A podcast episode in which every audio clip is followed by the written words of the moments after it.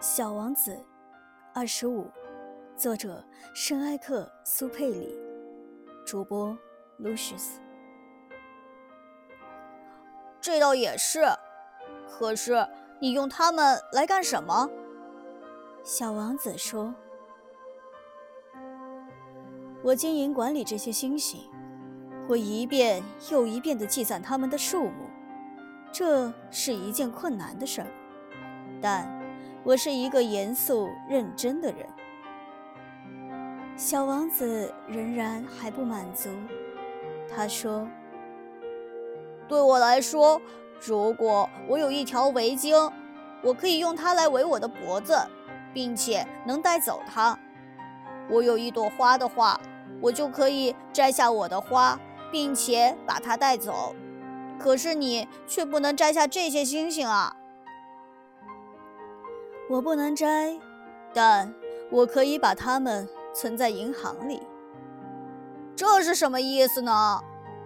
这就是说，我把星星的数目写在一片小指头上，然后把这片小指头锁在一个抽屉里。这这就完事了吗？这样就行了。小王子想到：“哎。”真好玩，这倒蛮有诗意的，可是并不算是什么了不起的正经事。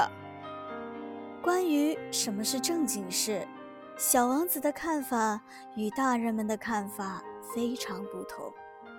他接着说：“我有一朵花，我每天都给它浇水；我还有三座火山，我每个星期把它们全部打扫一遍，连死火山也打扫。”谁知道它会不会再复活呢？我拥有火山和花，这对我的火山有益处，对我的花也有益处。但是你对星星并没有用处啊！实业家张口结舌，无言以对。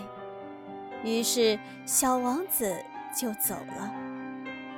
在旅途中，小王子只是自言自语地说了一句：“这些大人们真是奇怪极了。”